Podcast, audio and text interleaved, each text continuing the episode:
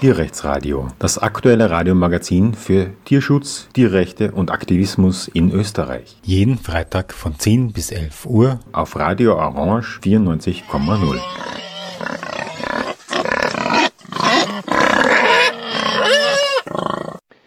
Ja, willkommen beim Tierrechtsradio.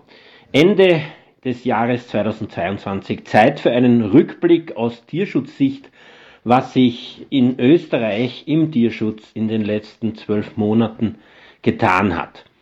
Naja, und da gibt's natürlich sehr viele Themen und viele Geschichten. Ich beginne vielleicht mit dem aktuellsten. Es wurde ja im Dezember eine Masthuhnhaltung aufgedeckt, deren Zustände Wellen geschlagen haben, überall in den Medien. Es gibt jetzt auch eine Pressekonferenz mit zwei weiteren Masthuhnhallen, alle aus der Südsteiermark. Ähm, und die Zustände sind so horrend, die Gewalt gegen die Tiere so brutal, dass es wirklich viele, viele Menschen gegeben haben, die darauf reagiert haben.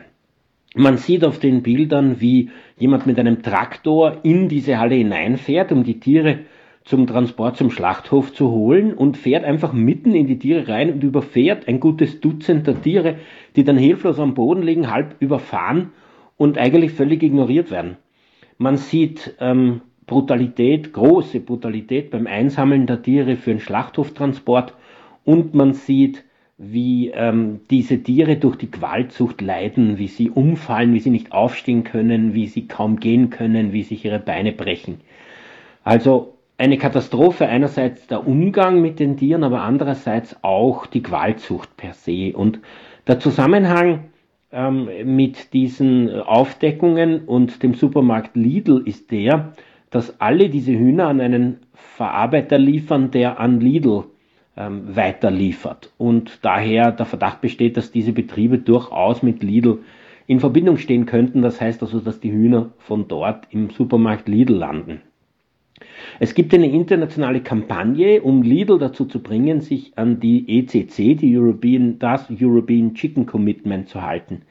Das ist eine Vorschrift für die Haltung von Hühnern, die einerseits von einer niedrigeren Besatzdichte ausgeht und andererseits eben diese rasch wachsenden Qualzuchtrassen verbieten will. Das Problem bei diesen Hühnern ist eben, dass sie so gezüchtet wurden und es gibt eigentlich nur noch eine Firma, die weltweit alle Mastbetriebe beliefert, die ähm, also dass sie so schnell wachsen, dass sie in, innerhalb von fünf Wochen Erwachsenengewicht erreichen.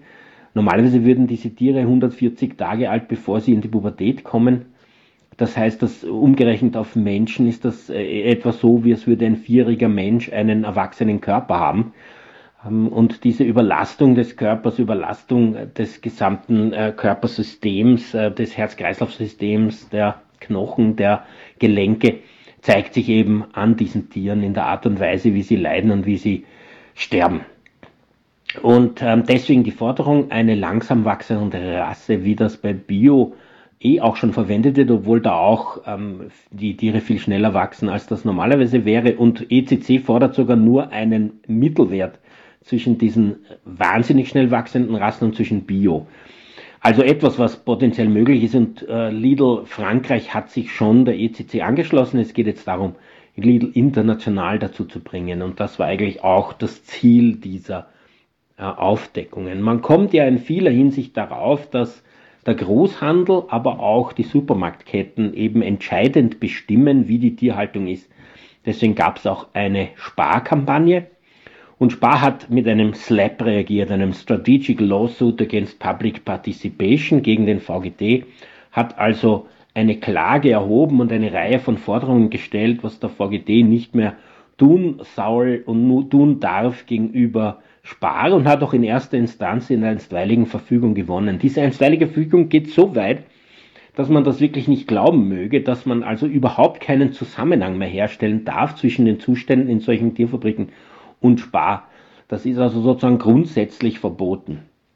Und ähm, das äh, ist eine Problematik, die jetzt endlich auch ein bisschen in den äh, verschiedenen Medien aufgegriffen wird. Der Falter zum Beispiel hat einen Artikel darüber geschrieben, aber auch EU-weit wird jetzt ähm, über das Verhindern von Slaps nachgedacht. Solche Slaps sind ja Zivilklagen von großen Firmen gegen Einzelpersonen oder kleine NGOs oder auch Journalisten und Journalistinnen.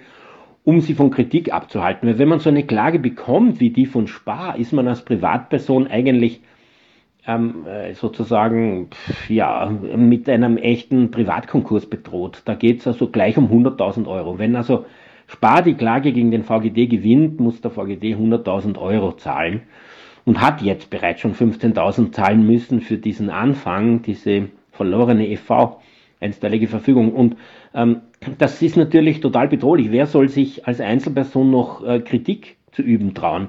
Slaps zeichnen sich ja normalerweise dadurch aus, dass sie eine so umfassende Klagen sind, wo alles Mögliche und auch Seltsame geklagt wird und wo das Hauptziel ist, die, den Gegner, also diesen Kritiker oder die Kritikerin zu beschäftigen und zu stressen und ähm, dass sie mal Geld zahlen müssen, zu zwingen am Anfang. Da muss man sich ja einen Anwalt oder eine Anwältin nehmen. Im Fall von Spar war die Behauptung von Spar, dass ähm, der VGD, wenn er Spar kritisiert, quasi die anderen Supermärkte fördert und daher nach dem unlauteren Wettbewerbsgesetz wie ein ähm, wirtschaftlicher Konkurrent zu behandeln ist. Und die Richterin hat das tatsächlich auch so gesehen. Also wenn die Kritik an einem Supermarkt äh, automatisch dich zu einem wirtschaftlichen Konkurrenten des Supermarkts macht, und äh, äh, dann äh, bist du natürlich äh, bedroht, weil das unlautere Wettbewerbsgesetz ja sehr streng ist, was ähm, Negativwerbung betrifft. Also ähm, es ist in Österreich aufgrund dieser Slap-Klagen sehr schwer bis gar nicht möglich, gleichzeitig ein Produkt zu kritisieren und Alternativen davon aufzuzeigen, weil man damit quasi in die Wirtschaft eingreift und diese Alternativen äh, wirtschaftlich fördert. Ein Beispiel wäre die Kritik an Kuhmilch und gleichzeitig ähm, die Hafermilch als Alternative darzustellen. Nicht? Insbesondere wenn man das im Zusammenhang mit einer Verköstigung macht oder wenn man tatsächlich Hafermilch von gewissen Firmen als Beispiel bringt. Sowas ist eigentlich, würde man erwarten, zivilgesellschaftlich recht normale Kritik. Die Konsumenten und Konsumentinnen erwarten ja, dass man ihnen Alternativen nennt, aber de facto ähm, geht es doch darum, dass äh, das mit einer solchen Slap-Klage bedroht ist und dann tatsächlich dazu führen kann, dass man bankrott geht und einfach äh, sich über, also alle Besitz, die man verliert, die man hat, nicht? Also, wenn jemand zum Beispiel ein Hausbesitzer ist und da so friedlich wohnt, kann er niemanden mehr kritisieren, weil sonst verliert er am Ende das Haus, nicht? Das sind schon sehr, sehr ähm, demokratiepolitisch bedenkliche Schachzüge. Das habe ich in meinem Buch Widerstand in der Demokratie ja ausgeführt, dass was demokratiepolitisch legitim ist, ist nicht dasselbe als was legal ist. Nicht? Man kann durchaus demokratiepolitisch nicht legitime Handlungen wie einen Slap setzen, der aber legal ist. Ähm, das bringt die Demokratie sozusagen um bzw. in Gefahr. Ja, so viel zu den Masthühnern, den Masthuhn-Aufdeckungen und den Kampagnen diesbezüglich gegen Supermärkten. Aber die zentrale Kampagne des Tierschutzes wahrscheinlich in diesem Jahr war die gegen den Schweinevollspaltenboden. Wenn man sich so die Meldungen durchliest, wie ich das gerade gemacht habe, vom 1. Jänner angefangen, merkt man, dass da ein irrsinniges Volumen an Aktivität stattgefunden hat. Also es gab unzählige Proteste, Demonstrationen, Besetzungen, ähm, Aufdeckungen von Vollspaltenbodenbetrieben und wahnsinnig viel äh, Zivilgesellschaft und auch ähm, zivil-ungehorsamliche Interventionen. Tatsächlich hat die Regierung reagiert, hat also letztlich zunächst einmal einen, ein Reformpaket ähm, in Begutachtung geschickt, bei dem nur vorgesehen war, dass der Vollspaltenboden eigentlich leicht abgeändert, aber im Wesentlichen erhalten bleibt. Nämlich das, äh, es wurde das dänische System genannt, weil es dort eben auch existiert, schon äh, seit 2015. Und zwar, dass die, äh, ein Drittel der Bucht nur noch die Hälfte der Spalten hat und die Tiere etwa 20 Prozent mehr Platz bekommen. In der Praxis ist das nicht zu sehen, wenn man so einen Betrieb sieht, dass das kein solcher normaler Vollspaltenbetrieb ist. Aber die Branche und die Regierung nennen das ein äh, Ende des Vollspaltenbodens und ein Einführen von Funktionsbereichen. Äh, das bedeutet, es gibt den, den Bereich mit den weniger Spalten, wo die Schweine einen Liegebereich haben und den anderen, wo es ein Ess- oder Aktivitätsbereich ist. In Wahrheit ist der Platz so eng, dass sie sich gar nicht bewegen können. 20% mehr Platz bedeutet für ein 110 Kilo Schwein 1,6 A4 Seiten mehr Platz. Ein 110 Kilo Schwein ist ja riesengroß. 1,6 A4 Seiten, da passen gerade mal, ähm, ja, ich weiß nicht, drei Hufe drauf. Also das ist, ähm, oder, oder Barhufe, das ist ähm, keine Option und das ist kein Ende des Vollspaltenbodens, wurde aber als Regierungsspin so weit getragen, dass das auch jetzt von den Medien kolportiert wird, weil geblieben ist, dass alle Neu- und Umbauten zumindest dieses System übernehmen müssen. Auf der anderen Seite gelang es aber dann Mitte des Jahres, es ist 27. und 28. Juli in Kraft getreten, eine tatsächliche Änderung des Vollspaltenbodens äh, durchzusetzen, und zwar, dass ähm, diese, diese grundsätzliche Änderung ab 2040 für alle Schweinebetriebe gelten muss, welche immer es ist, weil ähm, es wird dem, der Regierung aufgetragen, so ein Projekt zu initiieren, das bis 2000, Ende 2026 eine Alternative erarbeiten soll, die dann ein Jahr lang von einer Fachstelle getestet wird und danach für alle Betriebe, für alle neuen Umbauten verpflichtend und nach 2040 für alle Betriebe verpflichtend wird. Und dieser Vollspaltenboden 2.0, diese seltsame Version, die ab ähm, 2023 für alle Betriebe gelten soll, die neu und umbauen, nämlich dieses äh, ein Drittel der Bucht, die Hälfte der Spalten Konzept. Dieses, ähm, dieses System ähm, läuft nach 23 Jahren aus. Ist zwar ewig diese Übergangsfrist, aber immerhin hat es ein Ablaufdatum. Das heißt, alle, die sich so einen so ein System anschaffen, müssen sich klar sein, dass sie das letztlich nicht behalten können, sondern dass das auf jeden Fall ein Ablaufdatum hat. Zusätzlich gab es eine Verfassungsklage, eine Normenfeststellungsklage der burgenländischen Landesregierung gegen den Vollspaltenboden mit der Aussage, dass er und insbesondere auch ähm, der Umstand, dass so wenig Platz besteht in den Schweinebuchten und dass die Schweine ähm, kein Stroh bekommen, dass das den Grundsätzen des Tierschutzgesetzes widerspricht. Da gibt es ja eindeutige Regelungen, dass man Tiere nicht so halten darf, dass sie Schmerzen, Leiden oder Schäden davontragen. Und das ist beim Vollspaltenboden sicher der Fall. Jetzt hat der Verfassungsgerichtshof, das wurde im Jänner eingebracht, ähm, im Juli ist die neue Verordnung in Kraft getreten und im September in der Session hätte der Verfassungsgerichtshof das behandeln sollen, hat es aber dann erst im Dezember 2022 behandelt und zurückgewiesen mit den Worten, die Verordnung ist ja geändert. Also hätte er sich mehr beeilt, dann hätte er noch die alte Verordnung ähm, behandeln können, aber jetzt gibt es eine neue und deswegen hat der Verfassungsgerichtshof das zurückgewiesen, obwohl es inhaltlich sehr spannend gewesen wäre, was passiert. Auf der anderen Seite ist ähm, jetzt äh, Doskozil gekommen und hat gesagt, er wird noch einmal so eine Klage bezüglich der neuen Verordnung einbringen. Und das ist natürlich sehr spannend, was dann wirklich passieren wird, weil die wird sich jetzt im nächsten Jahr nicht ändern. In meinen Augen müsste diese Verordnung auch eindeutig dem Tierschutzgesetz widersprechen, weil ja diese neuen Haltungsbedingungen gar nicht anders sind und für Neu- und Umbauten und weil es ja noch nicht mal Mindesthaltungsbedingungen gibt, die hier festgelegt sind. Ähm, es gibt aber noch einen zweiten höchstgerichtlichen Prozess, also der zwar noch nicht beim Höchstgericht liegt, aber dort enden sollte, nämlich eine Anzeige des Vereins gegen Tierfabriken gegen einen Schweinebetrieb in der Südsteiermark, der Vollspaltenboden hat ohne Stroheinstreu und wo dort die Schweine eindeutige, also sehr viele Tiere eindeutige Schäden an den Beinen haben aufgrund des Vollspaltenbodens ohne Stroheinstreu. Es gibt nämlich, es gilt seit dem 1. September in der Verordnung zur Schweinehaltung die Regelung, dass äh, es für jedes Schwein einen physisch angenehmen Liegebereich geben muss, auf dem alle Tiere gleichzeitig liegen können. Und das gibt es im Vollspaltenboden nicht. Ähm, das hat man irgendwie übersehen. Ähm, äh, es ist irgendwie lustig, dass das nie so ein großes Aufsehen erregt hat, aber ich meine, eigentlich ist die Übertretung eindeutig. Und jetzt ähm, ist die Hoffnung bei der Tierschutzombudschaft, dass die das tatsächlich bis zum Verwaltungsgerichtshof beruft und dass dann letztlich der entscheidet, dass äh, der Vollspaltenboden dem nicht entspricht. Ähm, wir werden also sehen, wie sich das entwickelt. Es ist auch so, dass Tierschutzorganisationen bei der ähm, Projektierung dabei sind, zumindest beratend, was die neuen Mindestanforderungen für Schweine statt dem Vollspaltenboden sein sollen.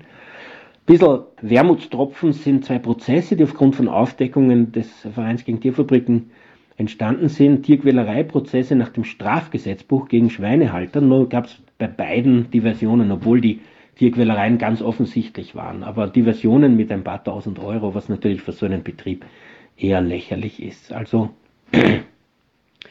hier zeigt sich weiterhin, dass die äh, Obrigkeit, die Behörden, aber auch die Gerichte Tierquälereien nicht so ernst nehmen, wie sie das eigentlich nehmen müssten, wenn sie sich an der Einstellung der Bevölkerung orientieren, die ja durch solche Tierquälereien, wie sie da aufgedeckt wurden und wie sie Inhalt der Prozesse waren, total entsetzt ist. Also die Reaktionen der Öffentlichkeit sind diesbezüglich vollkommen eindeutig. Ende des Jahres 2022, wir machen einen Rückblick über das, was im Tierschutz geschehen ist. Wir haben schon gesprochen über die Mastonaufdeckungen, die Supermarktkampagnen, Lidl, Spar, die Slaps, diese Klagen, Zivilklagen gegen kritische Personen und Institutionen und Vereine und eben die große Kampagne gegen den Schweinevollspaltenboden, die mit ein bisschen Wermutstropfen aber doch erfolgreich war, muss man sagen. Im Kielwasser dieser Vollspaltenboden-Erfolgskampagne gab es ja ein Tierschutzpaket, das natürlich wieder einen, schon einen Fortschritt, muss man sagen, in manchen Bereichen im Tierschutz gebracht hat. So wird das Käfigverbot, das bis jetzt nur für Legehennen gegolten hat, auch für die Elterntiere und für die Junghennen, bevor sie also Eier legen, 2030 äh, in Kraft treten. Ebenso ein Käfigverbot für Wachteln, das auch weltweit erstmalig und einzigartig ist.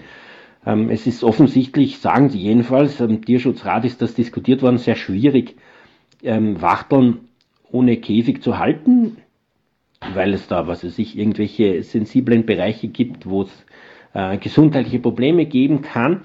Und so ist das jetzt eine Art Kompromiss. Also wenn man es anschaut, könnte man immer meinen, es ist ein Käfig oder ist es einer. Aber es hat auf jeden Fall Struktur und mehrere Ebenen und nicht mehr nur noch ein Gitterboden ist also schon ein Fortschritt. Zusätzlich, und das ist vielleicht das Spannendste, werden die Tierschutzombudspersonen, wird deren Kompetenz ausgeweitet auf das Tiertransportgesetz, und zwar vollständig. Die können auch im, bei Tiertransporten bis zum hm, Verwaltungsgerichtshof berufen in Zukunft und da eben ähm, äh, eine Prozessführungskompetenz äh, ähm, haben in allen Sachen, äh, an allen Übertretungen des, äh, bei Tiertransporten. Und zusätzlich gibt es ähm, äh, ein, ein Auslaufen dieser Ausnahmen für die Dauernbindehaltung. Das ist ja etwas, womit sich der Tierschutz auch schon seit langem herumschlägt. 2005 ist das Dauernbindehaltungsverbot gekommen mit einer ganzen Reihe von lächerlichen Ausnahmen. Dagegen gab es dann eine Missstandsfeststellung der Volksanwaltschaft und viele Proteste von Tierschutzseite. Ähm, die Ausnahmen waren nämlich derart lächerlich, dass gesagt wurde, wenn der Hof zu klein ist, wenn keine Weide da ist, braucht man die Tiere nicht auf die Weide lassen und wenn man Angst vor ihnen hat, braucht man sie nicht von der Kette nehmen. Und so sind die Tiere 24 Stunden am Tag, 365 Tage im Jahr angekettet geblieben, so dass sie sich nur 40 Zentimeter vor und zurück oder seitlich bewegen können. Und das für so große Tiere wie Rinder, die eigentlich nomadisch leben, nicht? Die ähm, natürlicherweise einfach immer weiterziehen würden. Ja, und diese Ausnahmen sollen jetzt endlich fallen, zwar auch mit einer Übergangsfrist bis in die 230er Jahre, aber doch ähm, sollen diese Ausnahmen unmöglich werden, sodass in Österreich dann irgendwann einmal kein einziges Rind mehr angebunden ist, ähm, nämlich dauerhaft. Weiterhin erlaubt bleiben wird, dass man die Tiere an, neun, an 90 Tagen von der Kette nehmen muss und den Rest der Zeit aber angekettet lassen kann, was ja eigentlich auch eine Tierschutzkatastrophe ist. Und ein weiterer Punkt ist, sind die Küken. Ähm, Tötungen nicht, also dieses ähm, auch ewige Problem, dass die Eintagsküken von den Legerassen, die männlichen Tiere im ersten Lebenstag umgebracht werden, äh, weil sie unnütz sind, weil sie keine Eier legen können, wirtschaftlich gesehen unnütz und daraufhin ähm, ja, hat man sie eben getötet, vergast in Österreich und das soll jetzt auch verboten werden außer jene Küken, die man eben als Futterküken verwendet, zum Beispiel in Zoos oder in äh, Wildtierstationen. Man hat diese Nachfrage ja erst geschaffen, weil es so viele Küken gab und jetzt nutzt man die bestehende, dadurch geschaffene bestehende Nachfrage dazu, dass man diesen Missstand eigentlich beibehält. Aber Faktum ist, dass jedenfalls diese Ausnahme hineingeschrieben wurde, wie viele Eintagsküken das in Zukunft betreffen wird, ist noch offen, aber es äh, geht sicher um Millionen die da verfüttert werden. Also da ist noch einiges offen. Ähm, es gab dann ja auch noch eine Änderung der ersten und zweiten Tierhaltungsverordnung, auch des Tiertransportgesetzes und auch ein Tierschutzpaket bezüglich Haustieren, das noch nicht fertig ist. Ähm, all diese Dinge sind keine großen Würfe, wo man jetzt sagt, äh, das ist wirklich eine Änderung. Im Tiertransportgesetz zum Beispiel ähm, gibt es zwar Änderungen, aber sie sind in Wahrheit, äh, greifen eigentlich nicht. Also die großen Probleme, zum Beispiel die Kälbertransporte von Österreich in den Süden nach Spanien und dann weiter mit Schiff in den Mittleren Osten oder den Nahen Osten, die sind ungebrochen weiter erlaubt, zumindest nach Ansicht der Behörden. Und da gab es auch eine große Aufdeckung des Vereins gegen Tierfabriken in diesem Jahr von eben solchen Tiertransporten. Da gab es Verfolgungsfahrten, da gab es Aufnahmen von den Schiffsverladungen und ähm, ja, Bilder von der Gewalt, Bilder von den toten Tieren. Und zwar so, wie das jetzt seit Jahrzehnten, muss man sagen, immer wieder zu sehen war. Die Menschen, die Bevölkerung ist dadurch sehr aufgebracht. Es gab sogar ein, ein Volksbegehren äh, mit fast 500.000 Unterschriften dagegen. Aber es gelingt nicht, etwas zu unternehmen. Österreich ist ja auch eines der Hauptexporteure von Rindern, also im Vergleich zur Größe jedenfalls in der EU. Und man will das weiter. Man will weiter nach Mittelasien diese Tiere bringen über viele, viele Tage und tausende Kilometer. Man will weiter die Kinder in den Süden schaffen. Jetzt wird gesagt, das sind eh nur 4%. In Wahrheit sind es etwa 20% der Milchkuh, der männlichen Milchkälber. Das sind etwa 20%, die in den Süden fahren. Also das ist schon ein hoher Anteil und es sind etwa 40.000 jetzt, die das pro Jahr betrifft. 40.000 männliche äh, Milchkälber, männliche Rinder, die diesen Strapazen ausgesetzt werden und das ist schon eine ähm, ethische und ähm, tierschutzrechtliche Katastrophe. Und ähm, es kann immer wieder gezeigt werden, dass wenn man das Tiertransportgesetz und die EU-Vorschriften nach Punkt und Beistrich erfüllen würde und das behördlich erzwingen würde, dann würden diese Transporte eh verunmöglicht. Aber man will sie nicht verunmöglichen. Man will, ähm, man will sie humanisieren. Man will sie einfach ähm, tierfreundlicher gestalten, aber man will sie nicht grundsätzlich in Frage stellen. Und das ist natürlich schon ein wesentliches Problem, ähm, wenn man so will, ein, äh, ein, ein tiefgehendes philosophisches Problem, dass man diese Nutzung der Tiere nicht in Frage stellen will, sondern sie nur humaner gestalten. Das hat man ja bei anderen Punkten, wie zum Beispiel beim Pelz, nicht gemacht. Beim Pelz hat man in Österreich ein Pelzfarmverbot erlassen, schon 1998, also und dann wirklich voll im Bundestierschutzgesetz 2005 und hat damit ja eine ganze Kette von solchen Verboten europaweit und ein bisschen auch weltweit ausgelöst. Und da geht es ja wirklich darum zu sagen, man kann nicht solche Tiere für so etwas Lächerliches oder so etwas Unnötiges, sowas rein dem Luxus dienendes wie einen Pelz, solche Tiere halten, egal wie gut man sie hält. Das ist schon ein beeindruckendes Grundsatzstatement, das jetzt ja doch schon 24 Jahre alt ist. Man darf Tiere grundsätzlich nicht halten und töten dafür, dass man ihren Pelz gewinnt, weil den Pelz kein Mensch wirklich braucht, obwohl man, obwohl damit verschiedene Wirtschaftszweige Geld verdienen. Also das ist schon sehr, sehr spannend. Und jetzt stellt sich die Frage, ob man nicht auch den Handel verbieten könnte. Ähm, die EU ist ja so ein, ein, ein Freihandelsraum untereinander. Die könnte sich nach außen abschotten und Importe von solchen Pelzen verbieten und ein EU-weites Pelzfarmverbot erlassen. Ähm, die äh, Situation ist jetzt dafür besonders gut geeignet, weil in Dänemark aufgrund der Corona-Krise die ganzen Nerze getötet worden sind. Dänemark war der größte Nerzpelzproduzent äh, der Welt. Und da wurden, ich weiß nicht, 25 Millionen Nerze getötet und alle Pelzfahren stillgelegt. Jetzt dürfen sie wieder anfangen, äh, sollen sie wieder anfangen dürfen. Es gibt eine Handvoll, die das wollen mit 10.000 Nerzen, aber das ist nichts im Vergleich zu den 25 Millionen vorher. Und ähm, die Frage ist nun, könnte es gelingen, ein europaweites Pelzfarmverbot zu schaffen? Und dafür gibt es eine eigene europäische Bürgerinitiative, die jetzt gerade läuft und die Stimmen sammelt und die, glaube ich, schon über eine Million Stimmen hat, obwohl sie noch nicht einmal die Hälfte der Zeit gelaufen ist. Ähm, die Forderung, ein europaweites Pelzfarmverbot und ein europaweites Handelsverbot mit Pelzen. Ähm, und das wäre also wirklich sehr, sehr spannend, wenn das durchgeht. Ich kann nochmal allen, ähm, alle dazu auffordern, das zu unterschreiben. Auf der VGD-Webseite zum Beispiel findet man einen Link oder man schaut sich das im Internet an, eine europäische Bürgerinitiative Pelz. Und dann wird man sehen, als österreichischer Staatsbürger oder Staatsbürgerin kann man das unterschreiben, indem man einfach nur die Passnummer oder eine Ausweisnummer angibt. Als Deutscher oder Deutsche, beziehungsweise woanders, kann man ähm, auch einfach nur einen Namen angeben und braucht solche Dinge wie die Passnummer nicht. Aber grundsätzlich ähm, sind diese europäischen Bürgerinitiativen im Tierschutz erstaunlich erfolgreich. Es gab ja dieses Jahr nicht nur jetzt diese laufende BELZ EBI, also Europäische Bürgerinitiative, sondern davor eine, die Ende Jänner geendet hat, ähm, nämlich die gegen das Finning von Haien, also diese Haiflossenproduktion, wo man den Haien die Flossen abschneidet und sie dann wieder ins Wasser wirft. Und da wurde eben einiges Sinnvolles gefordert, um diesen Handel in Haischwanzflossen ähm, zu unterbinden. Und da gab es auch deutlich mehr als eine Million Unterschriften und das ist ja die Voraussetzung dafür, dass es im Parlament behandelt werden muss und schaut eigentlich gut aus. And the Cage Age war davor schon eine sehr, sehr erfolgreiche europäische Bürgerinitiative für Tiere.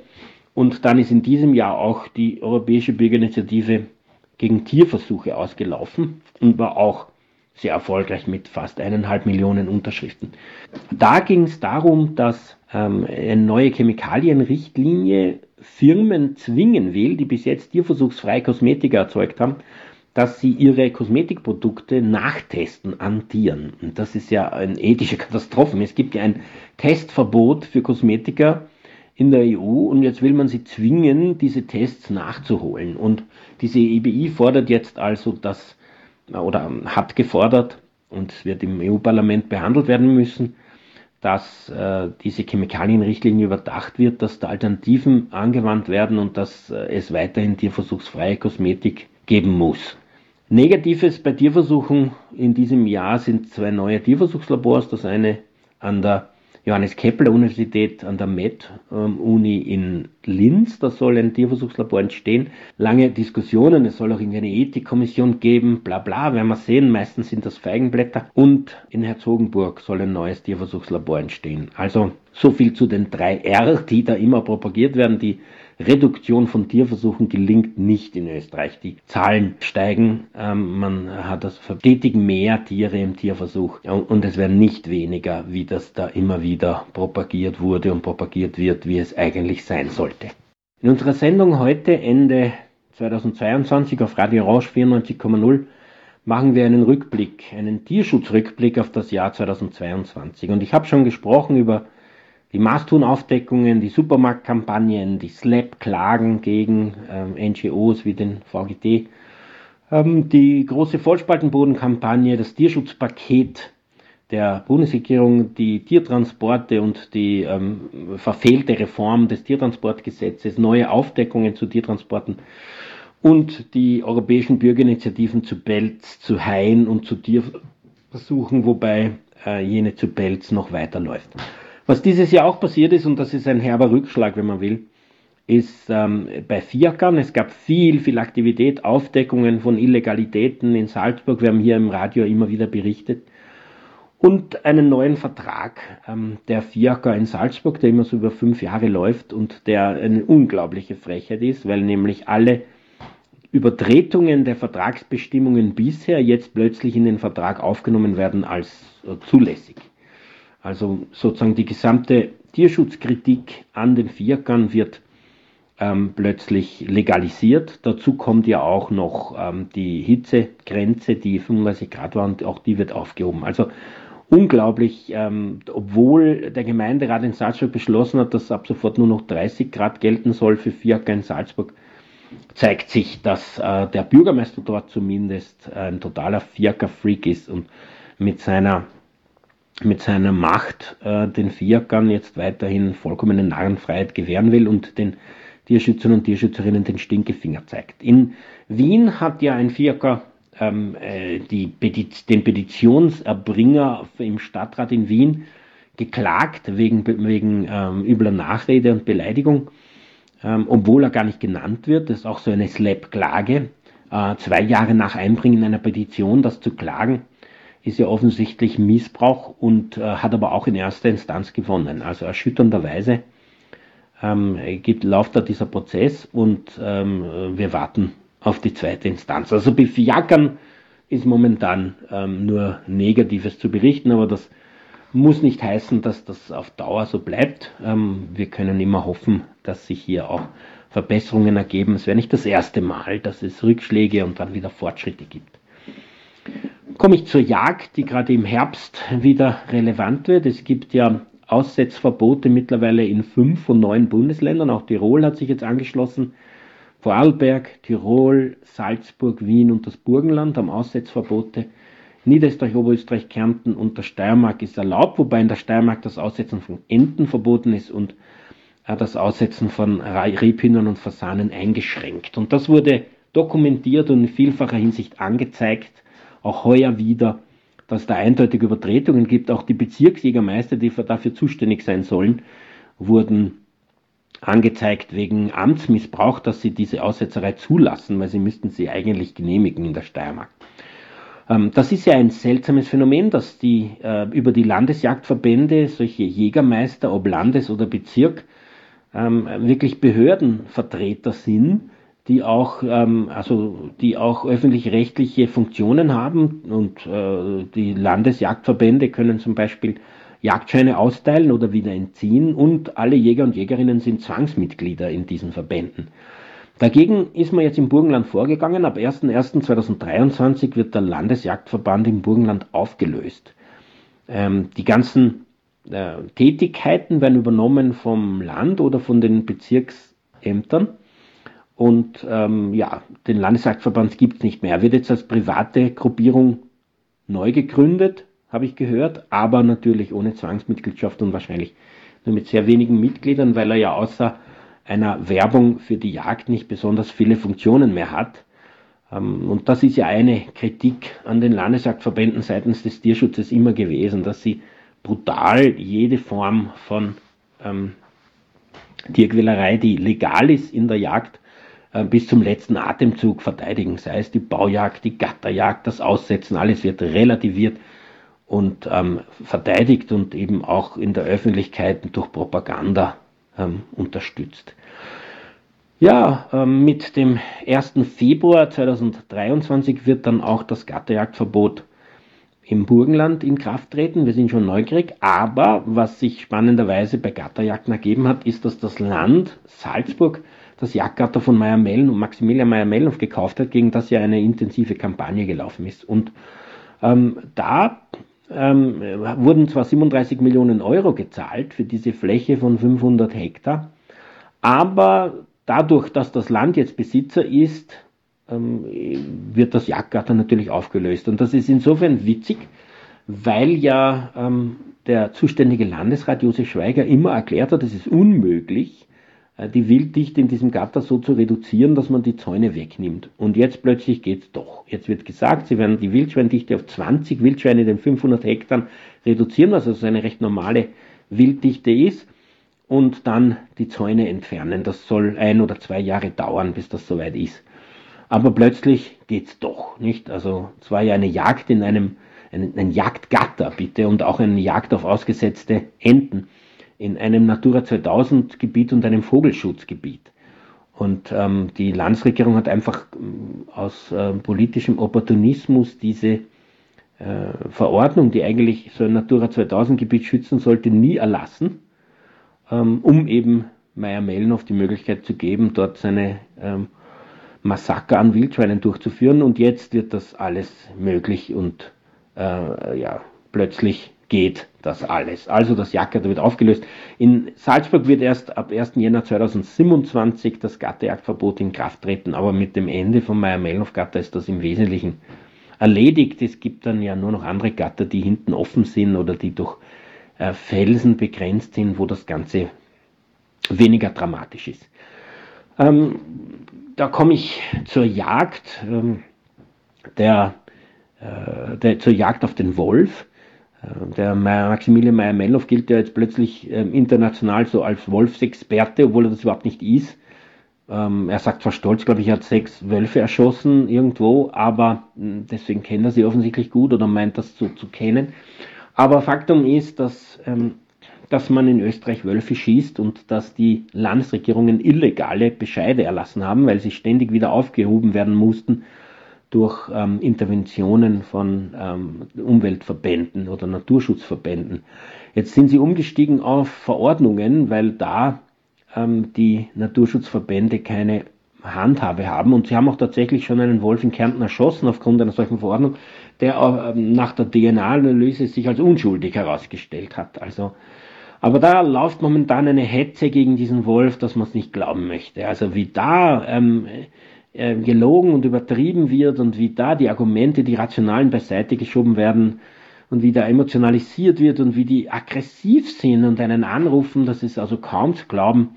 Ähm, der Wolf ist, ähm, der muss weg, das ist das Feindbild Nummer eins und ähm, das ist äh, für diese Leute ähm, ganz klar, da gibt es keine Diskussionen. Ähm, wir werden sehen, ob sich das in irgendeiner Form verändert. Äh, auch von Naturschutzseite ist zu hören, dass sich das verändern wird müssen, weil sie werden es nicht schaffen, die Wölfe alle abzuschießen. Es werden ständig neue kommen und selbst wenn in Österreich das letzte Land Europas, außer von Inseln wie Irland, das und, und äh, ja, das äh, und Großbritannien das besiedelt wird, ähm, das äh, werden die auch akzeptieren müssen, dass die Wölfe kommen und man kann sie nicht aufhalten. Außer man würde zu äh, groß angelegten Gifteinsätzen und Falleneinsätzen schreiten, wie das früher gemacht wurde, wie es zur Ausrottung gekommen ist, aber ähm, das äh, sollte hoffentlich heutzutage nicht mehr möglich sein. Ähm, das ist natürlich illegal, da so Wölfe zu töten, wenn es dazu nicht diese komischen Verordnungen gibt, die an und für sich auch illegal sind. Ähm, aber die Staatsanwaltschaft geht gegen den Tierschutz vor. Es gab in diesem Jahr weiter eine Reihe von Anklagen gegen Tierschützer und Tierschützerinnen auf Basis dieser Meyer-Mellenhof-Verfahren. Meyer-Mellenhof hat ja am 20. November 2017 nachweislich und ein Landesverwaltungsgericht, nämlich in Salzburg, hat das festgestellt, ein Tierschützer verletzt und ihm mit Gewalt eine Videokamera genommen und dann Beweismittel fingiert. Und trotzdem hat die Staatsanwaltschaft alle Verfahren gegen ihn eingestellt und ist gegen die Tierschützer und Tierschützerinnen vorgegangen wegen Verleumdung und wegen Falschaussage vor Gericht. Erst zuletzt Ende November gegen die beiden Gewaltopfer von Meyer-Mellenhof und zum Glück wurde das auf allen Ebenen freigesprochen. Also da muss man sagen, haben die Gerichte letztlich verhindert, dass diese Amok-Fahrt der Staatsanwaltschaft Salzburg tatsächlich zu mehr führt als zu bloßem Stress und zu einem gewissen Geldverlust, weil man natürlich auf den Verteidigungskosten sitzen bleibt. Fingiert wurde da auch ähm, eine Verletzung von einem Jäger und ähm, ja, und da gab es dann eine Diversion gegen einen Tierschützer, aber ansonsten gab es nur Freisprüche. Ich wurde übrigens auch angeklagt wegen Falschaussage vor Gericht und ich wurde auch freigesprochen. Gegen mich hat man auch wegen Verleumdung von Herrn Meyer-Mellenhof äh, ermittelt, aber diese Ermittlungen wurden eingestellt mit der Begründung, dass nicht ich, also dass man mir den Vorsatz nicht nachweisen kann, sondern dass ich ja auch falsch informiert hätte sein können. Aber auch hier gezielt politisch motiviert, dass man gestresst wird um und sich fürchten soll ähm, und eben nicht so eine Kritik üben am Herrn Meyer-Mellenhof, der offensichtlich von der Staatsanwaltschaft Salzburg mit allen Mitteln protegiert wird, dass man es nicht glauben will. ähm, in dem Zusammenhang gibt es auch eine Reihe von weiteren Repressionen von Behörden im, bei dem Vollspaltenboden-Verfahren, ähm, bei dieser Kampagne gab es ja auch Besetzungen und zum Teil sehr gewalttätige Reaktionen der Kärntner Polizei, auch Ohrfeigen beim Verhör in einer Polizeistation in Klagenfurt und ähm, ja, diese Dinge haben halt zu, zum Teil zu Maßnahmenbeschwerden geführt und zu vielen Verfahren, die zum Teil noch laufen und zum Teil auch schon gewonnen wurden. Aber auch hier reagieren die Landesverwaltungsgerichte nicht so, wie man sich das erhoffen würde. Eigentlich sollte die Polizei ja sicherstellen, das ist eigentlich ein, ein Menschenrechtsinstrument, dass man protestieren kann, ohne der Gewalt der Mächtigen ausgesetzt zu sein. Und die Behörden bzw. die Gerichte sollten sicherstellen, dass die Gesetze nicht einseitig und ungerecht angewandt werden. Vom Gesetz sollten alle gleich sein. Die berühmte Justitia trägt verbundene Augen, damit sie nicht sieht, ob das jetzt der Meier Mellenhof ist oder irgendein Tierschützer und das sollte sie ganz neutral sein. Ist sie aber nicht. Und das ist ähm, natürlich ein bisschen systemimmanent, aber ein Faktum, das sich durch viele, viele Fälle belegen lässt, dass ähm, Gerichte tendenziell immer auf der Seite der, äh, der Mächtigen stehen und äh, der Bedemonstrierten stehen und gegen die Demonstrierer und Demonstriererinnen ähm, entscheiden. Das ist natürlich auch problematisch und sollte also bedacht werden und hat auch jetzt im Jahr 2022 wieder einige entsprechende solche Konsequenzen gehabt. Wir machen einen Jahresrückblick von Tierschutzsicht auf das Jahr 2022. Es geht natürlich vieles ähm, in Verwandten, in, in äh, also nahe verwandten äh, Bewegungen äh, zu berichten, wie zum Beispiel die Klimabewegung, die ja jetzt ähm, sehr offensiv wurde mit verschiedensten ähm, Aktionsformen. Aber ich möchte mich auf Tierschutz beschränken, äh, weil wir im Tierrechtsradio eigentlich nur darüber reden oder eben manchmal über den Teller blicken, aber Tellerrand, aber nicht in einem Jahresrückblick, der sich doch auf den Tierschutz beschränken sollte, zumal eine Sendung ja nur 57 Minuten dauert und entsprechend nicht so viel Platz und Zeit ist. Ähm, ich habe schon viel rekapituliert, Masthuhn-Kampagne, Supermarktkampagnen, Slaps, das Problem mit dem Vollspaltenboden, Tierschutzpaket, das geschaffen wurde und in gewissen Berichten ein Fortschritt ist, aber auch ein, ein, eine Konsolidierung von bestehenden Missständen, Tiertransporte, wo nicht viel weitergegangen ist, Jagd, wo doch echte Fortschritte zu sehen sind, Repression durch Staatsanwaltschaft ähm, und durch Behörden, ähm, der Fiaker-Rückschritt in Salzburg, die Brutalität gegen den Wolf, die europäischen Bürgerinitiativen Pelz, Haie und Tierversuche. Ja, und da komme ich noch zum Projekt zum Urwald zurück, das eben auch ein Tierschutzprojekt ist. Eine neue Stiftung wurde gegründet, um Wald zu kaufen und in jeder Hinsicht außer Nutzung zu stellen, auch jagdliche und vor allem forstwirtschaftliche Nutzung, aber auch touristische und landwirtschaftliche Nutzung, so als Gegenpart gegen diese Wolfshetzer, die also immer sagen, wir sind die GrundbesitzerInnen, wir ähm, haben dort die Schafe und der Wolf muss weg. Jetzt gibt es dann vielleicht eines Tages GrundbesitzerInnen, die sagen, und bei uns ähm, darf der Wolf sein. Ähm, wir werden sehen, wie sich das als Gegengewicht etabliert, aber es hat jedenfalls eine Reihe von sehr positiven Reaktionen mit sich gebracht und es zeigt sich, es gibt viele Menschen, die so denken, die sich denken, man sollte ihr Geld, vielleicht auch ihr testamentarisch ähm, äh, verlassenschaftsmäßig übergebenes Geld für so etwas nutzen. Dann gab es natürlich die Kampagne gegen äh, Zirkusse, diesmal mit Haus, mit Heimtieren es, ähm, oder Haustieren und Heimtieren. Ähm, in Österreich ist es ja gelungen, 2002 ein Verbot der Wildtierhaltung im Zirkus zu erreichen, und zwar auch grundsätzlich, ähnlich wie das Pelzbahnverbot, egal wie gut sie gehalten sind. Man darf nur noch Heim- und Haustiere halten, obwohl zu denen eben auch Kamele gehören zum Beispiel oder Büffel. Aber jedenfalls ähm, hat das doch die Zirkustierhaltung sehr stark eingeschränkt und ist 2005 in Kraft getreten und jetzt haben wir schon seit vielen Jahren diesen Status quo und seit ungefähr zwei Jahren würde ich sagen, gibt es jetzt auch Proteste gegen Haus- und Heimtierhaltung, insbesondere von Pferden, aber auch von Kamelen und von verschiedenen anderen Tieren, die im Zirkus genutzt werden, weil man muss natürlich sagen, dass auch diese Tiere einem ständigen Transport unterliegen, keine feste Bleibe haben, keine Gehege haben, die äh, sozusagen für sie immer da sind, sondern es wird immer neu und immer neu gemacht und äh, manchmal stehen diese Tiere mitten auf Straßen, also auf der befahr befahrensten Straße, auf einem Kreisverkehr zum Beispiel war ein Zirkus im ähm, äh, Verteilerkreis Favoriten in Wien. Und dagegen gab es eben Proteste und es bildet sich langsam, und das ist sehr erfreulich, eine Bewegung für ein echtes, volles Tierverbot im Zirkus. Die wird aber noch ein bisschen brauchen. Was es noch gab, im Tierschutz, wir haben nicht mehr viel Zeit, ist eine Herkunftskennzeichnung, die ab 2023 kommen soll. Aber die Frage ist, ob das die Gastronomie betrifft dann auch oder nicht. Das wäre jedenfalls hilfreich, um verbesserte Haltungsbedingungen in Österreich ähm, bezüglich den Konsumenten und Konsumentinnen zu schützen, indem sie halt transparenter dargelegt sind, welche sie sind und das dadurch ähm, den Konsumentinnen ermöglicht, die zu kaufen. Aber was wir unbedingt brauchen, ist eine Haltungskennzeichnung. Da ist eine sehr, sehr breite Diskussion gelaufen, aber ohne jede ähm, Konsequenz momentan noch und ohne Ergebnis. Aber ich hoffe, sie wird weiterlaufen und ich hoffe, sie wird 2023 zu einem Ergebnis kommen.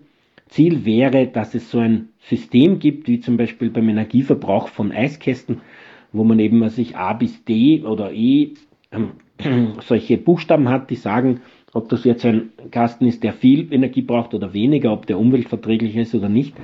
Und das sollte man dann auch auf jedem Tierprodukt stehen haben, ob das jetzt eine besonders schlechte Haltung ist, also irgendwie ein roter trauriger Smiley oder eine besonders gute, ein grüner, lächelnder Smiley, ähm, also ein Emoji, das wäre das, wär das Ziel.